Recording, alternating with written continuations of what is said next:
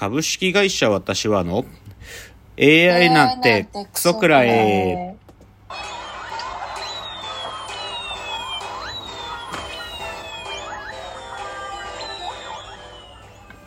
群馬が生んだ怪談時株式会社私は社長の竹之内です。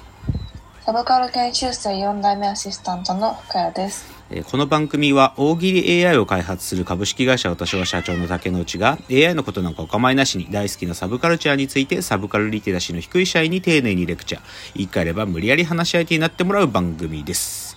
ということで今日は146回の放送ですけれども冒頭ちょっとお便りが2つぐらい届いていたのでちょっとそれの紹介をしますね。ちょっと1個目私がなんかここがポイントなんだろうなっていう場所があるのでちょっと僕が読みますね。はい。えーラジオネームメンタルおじさんさん、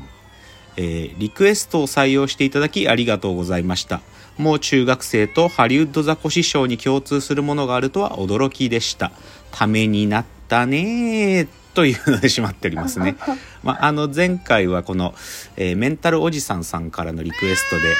ーピン芸人特集というのをやりましたが、まあ共通するものっていうかね、まあ、僕なりの言語化だとなんかもう中とハリウッドザコシショウさんのこう近さみたいなものもあるかなというので最後のこの「ためになったね」というのはもう中の決め台詞ですね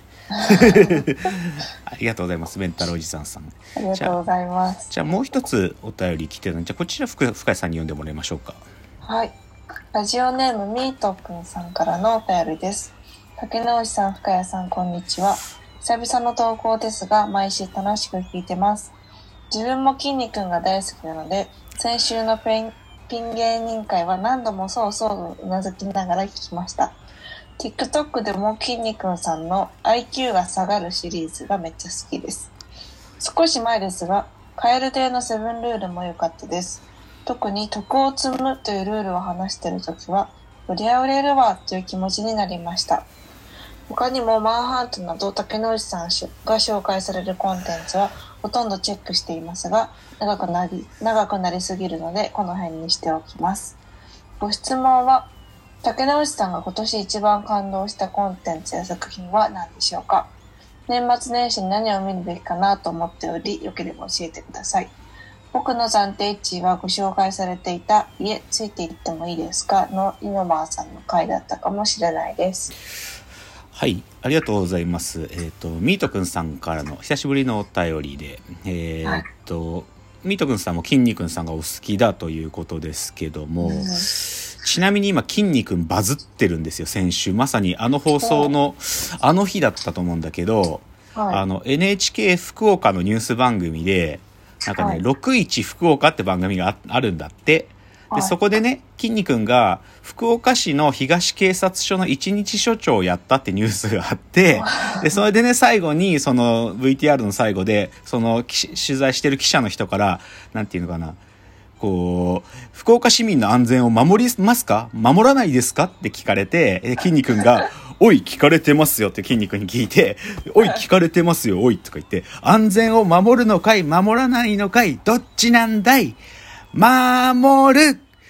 パワーって言って VTR が終わったの。そしたら、その、そのニュースが終わって次のニュースを読まなきゃいけない、その NHK のその市橋アナウンサーって方が、もう笑っちゃって、次のニュースが読めなくなるのよ。で、頑張ってなんとか読もうとするんだけど、ブーって笑っちゃって読めなくなって、そう、だからこれで、この部分を切り取った動画が Twitter とか YouTube でバズってんのよ。そうで、それでね、一番番組の最後にね、先ほどはすみません。笑ってしまってニュースをいやちゃんと読めなくて、本当にごめんなさい。気をつけますって謝ったんだけど、でもね、すっごいこの人いい人なんだなっていうのが、みんなそのツイッターのコメントで書いてた。すごいよ、やっぱり筋肉の破壊力すごすぎるっていうのがバズってた。だからそううん、だからこの、ミートくんさんの筋肉のタイミング良かったですね。あと、ミートくんさんが書いてくれる話で、蛙亭の岩倉さんのセブン、あの、日本テレビでやってる女性をこう30分間取り上げるセブンルールって番組があるんだけど、岩倉さんの回だったんですよ。ついこの前。で、で、そのセブンルールで7個の彼女のルールの中の1個が、なんか掃除をね、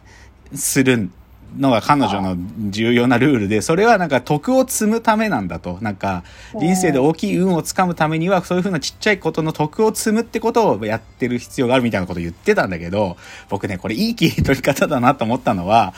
はい。この前の火曜日のカエル亭の、あの、ポッドキャストでやってる、あの、オールナイトニッポンのポッドキャストのラジオで、そこで 岩倉さん大遅刻してるからね。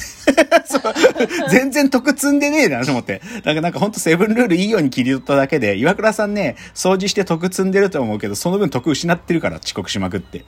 っていうのが、ちょっと、なんかそりゃ売れるわっていうかね、岩倉さんは大遅刻癖っていうね、自分の売れをね、あの、阻害する要因を持ってるってことを覚えておいた方がいいですね。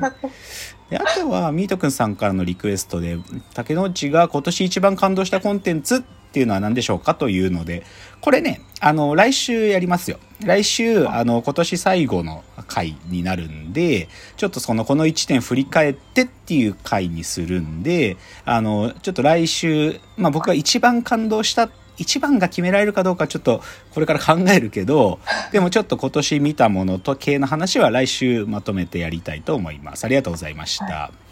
りがとうございます。じゃあ、今週のラジオエンタメライフね、今週はね、ちょっとね、オードリーの若林さん系の話が多いんだけど、まず、ネットフリックスで先週からあの、浅草キッドっていう、もともとたけしさんが書いた小説を、あのー劇団ひとりさんが映画にしたやつが始まって、まあ、あ浅草キッドってたけしさんがまだ浅草で、あ浅草のフランス座で芸人の駆け出しをやってたことの物語なのね。その時の物語で、だからたけしさん役を柳楽優弥さんがやってて、で、あと、たけしさんのお師匠の深見千三郎さんの役を大大泉洋がやってるんだけど、で、劇団一人が監督してんだけどさ、劇団一人さんがたけしさんのこと好きすぎるから、もう、はもうね、とにかくたけしさんがかっこよく、たけしさん役の柳楽優弥君もかっこよく映るように作ってるっていう感じなんだけど、うんやっぱり柳楽優弥君はすごいね。なんか、かモノマネじゃなく、なんか、ああ、でも、たけしさんってこういう感じだったのかもなっていうのがよく分かったし、でもね、あの、その、大泉洋がやってたたけしさんの師匠の深見千三郎さんって人は、本当にテレビとかには最後まで出なかった人なんだけど、でも、萩本欽一さんとか、他にも東八郎さんとか、本当に昭和の大スターたちの師匠だから、基本は、彼が。で、たけしさんがその最後のお弟子さんなんだけど、だから、すげえなと思って。で、なんかね、オードリーのラジオで若林さんがこの話に触れてて、あの、深見千三郎さんの弟子で、萩本欽一さんもそうなんだよね、つって、金ちゃんから聞いた話があるって言ってて、なんか、フランス座の、なんかね、実際映画の中でも出てくるんだけど、なんか台本がしっかりあるコントするわけじゃないのね。なんか、こう、お前ちょっと、だから今日弟子の一人で、お前ちょっと今日舞台上がれっつって、俺がこういう、こう刀で切りかかるからそこからでなんかて適当になんかいいこと返せっつって、そしたら俺が突っ込むからっていう、なんか本当に大きい筋ぐらいしか握ってなくて、もう台本なんかないんだって。っていうとこで、例えば金ちゃん、萩本欽一さんそこで育ったから、金ちゃんって、台本がある人っていうのは素人なんだって思ってるんだって、金ちゃんって。すごいよね。なんか芸人の今、最近の芸人さんのネタとか見ると、えでもあの人たち素人なんでしょ？だって台本があるもんねっていうんだって。すごくない？金ちゃんって台本がある人素人と思ってるらしいよ。それすげえなと思った。っていうのがまあちょっとネットフリックスの浅草キッド見て若林さんが言ってた話なんだけど、じゃあちょっと若林さん絡みで、あの山ちゃんとやってる、あの、足りない二人の、あの夏前ぐらいにやってた明日の足りない二人っていう最後のやつの、なんていうのかな、再編集版を一日だけ映画館でやるみたいなのをやってたんだよね。で、僕これ正直、もう、なんか当たったやつをもう一回擦り直して、もう、なんかもう金のためのコンテンツだなと思ってたんだけど、でね、やっぱね、足りない二人は、その前の、さよなら足りない二人が圧倒的に完成度高かったやつを、なんかな、無理くりもう一回やったっていうのが明日の足りない二人だからね、もう僕の中ではもう、か完成度高いものをもう一回と思ってやっちゃダメだよっていうのは基本なんだけど、でも、今回のその特別編って、舞台裏の映像とかも入ってたんだけど、その漫才終わった後若林さんが過呼吸になってね、倒れてんのよ。でそこ映ってて、うわーと思って、でもね、それはね、伝説だなと思った。なんか、か若林さん倒れてんの。で、あと、まあ、そのさ、そこの、明日の足りない二人が終わった後に、そ、そこの番組、山ちゃんと若林さんと、あと Creepy Nuts が最後出てくるんだけど、はい。それが終わった後さ、DJ 松永さんはオリンピックでさ、あの、DJ、閉会式で DJ 音楽かけたりしてたし、だからそっからさらに4人がスーパースターになってったな、みたいなことがよくわかる話だった。うんうん、まあ、まあ、なんだろうな。僕、Hulu で見れるから Hulu で見たけど、まあ、Hulu で見れる人は一回ぐらい見といてもいいかなって感じですね。あともう一個もね、これも若林さんなんだけど、あの、文学会っていう文芸誌がありまして、で、今年の初めくらいに、2月だったかな、あの、若林さんと哲学やってる国分光一郎さんとの対談が載ってて、それ僕はすげえ面白いって多分このラジオでも言ったと思うんだけど、それが多分ね、好評だったんだか、今直近で出てる文学界に、それの第2弾っていうか、また若林さんと国分光一郎の対談が載ってんのよ。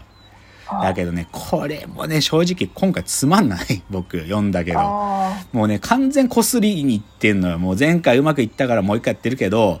なんかもう、一回目のなんか充実度から比べたら全然だったね、ちょっと。うんいや、もうダメね。やっぱなんかこう完成度高かったもの作って、評判良かったからもう一回っつって、かうかつにやっちゃダメよ、やっぱり。やっぱりなんか、なんかよく映画のパート2がつまんなくなる論と一緒でさ、どうしてもね、なんかダメになっちゃう。だから、まあ若林さん大好きなんだけど、ちょっとね、どっちかというと周りのスタッフがね、わまあ若林さんが楽しんでるコンテンツだからこそ2回目彼も引き、心よく引き受けるんだろうけど、明らかに1回目から落ちちゃうっていう意味では、ちょっとね、あの、若さんの評価下がっちゃうんでこういうことで。気をつけてほしいですね。ちょっと若信者としてはちょっとそういうこと思いますよ。というので、あ、じゃあちょっと冒頭の続き、次のチャプターです。はい。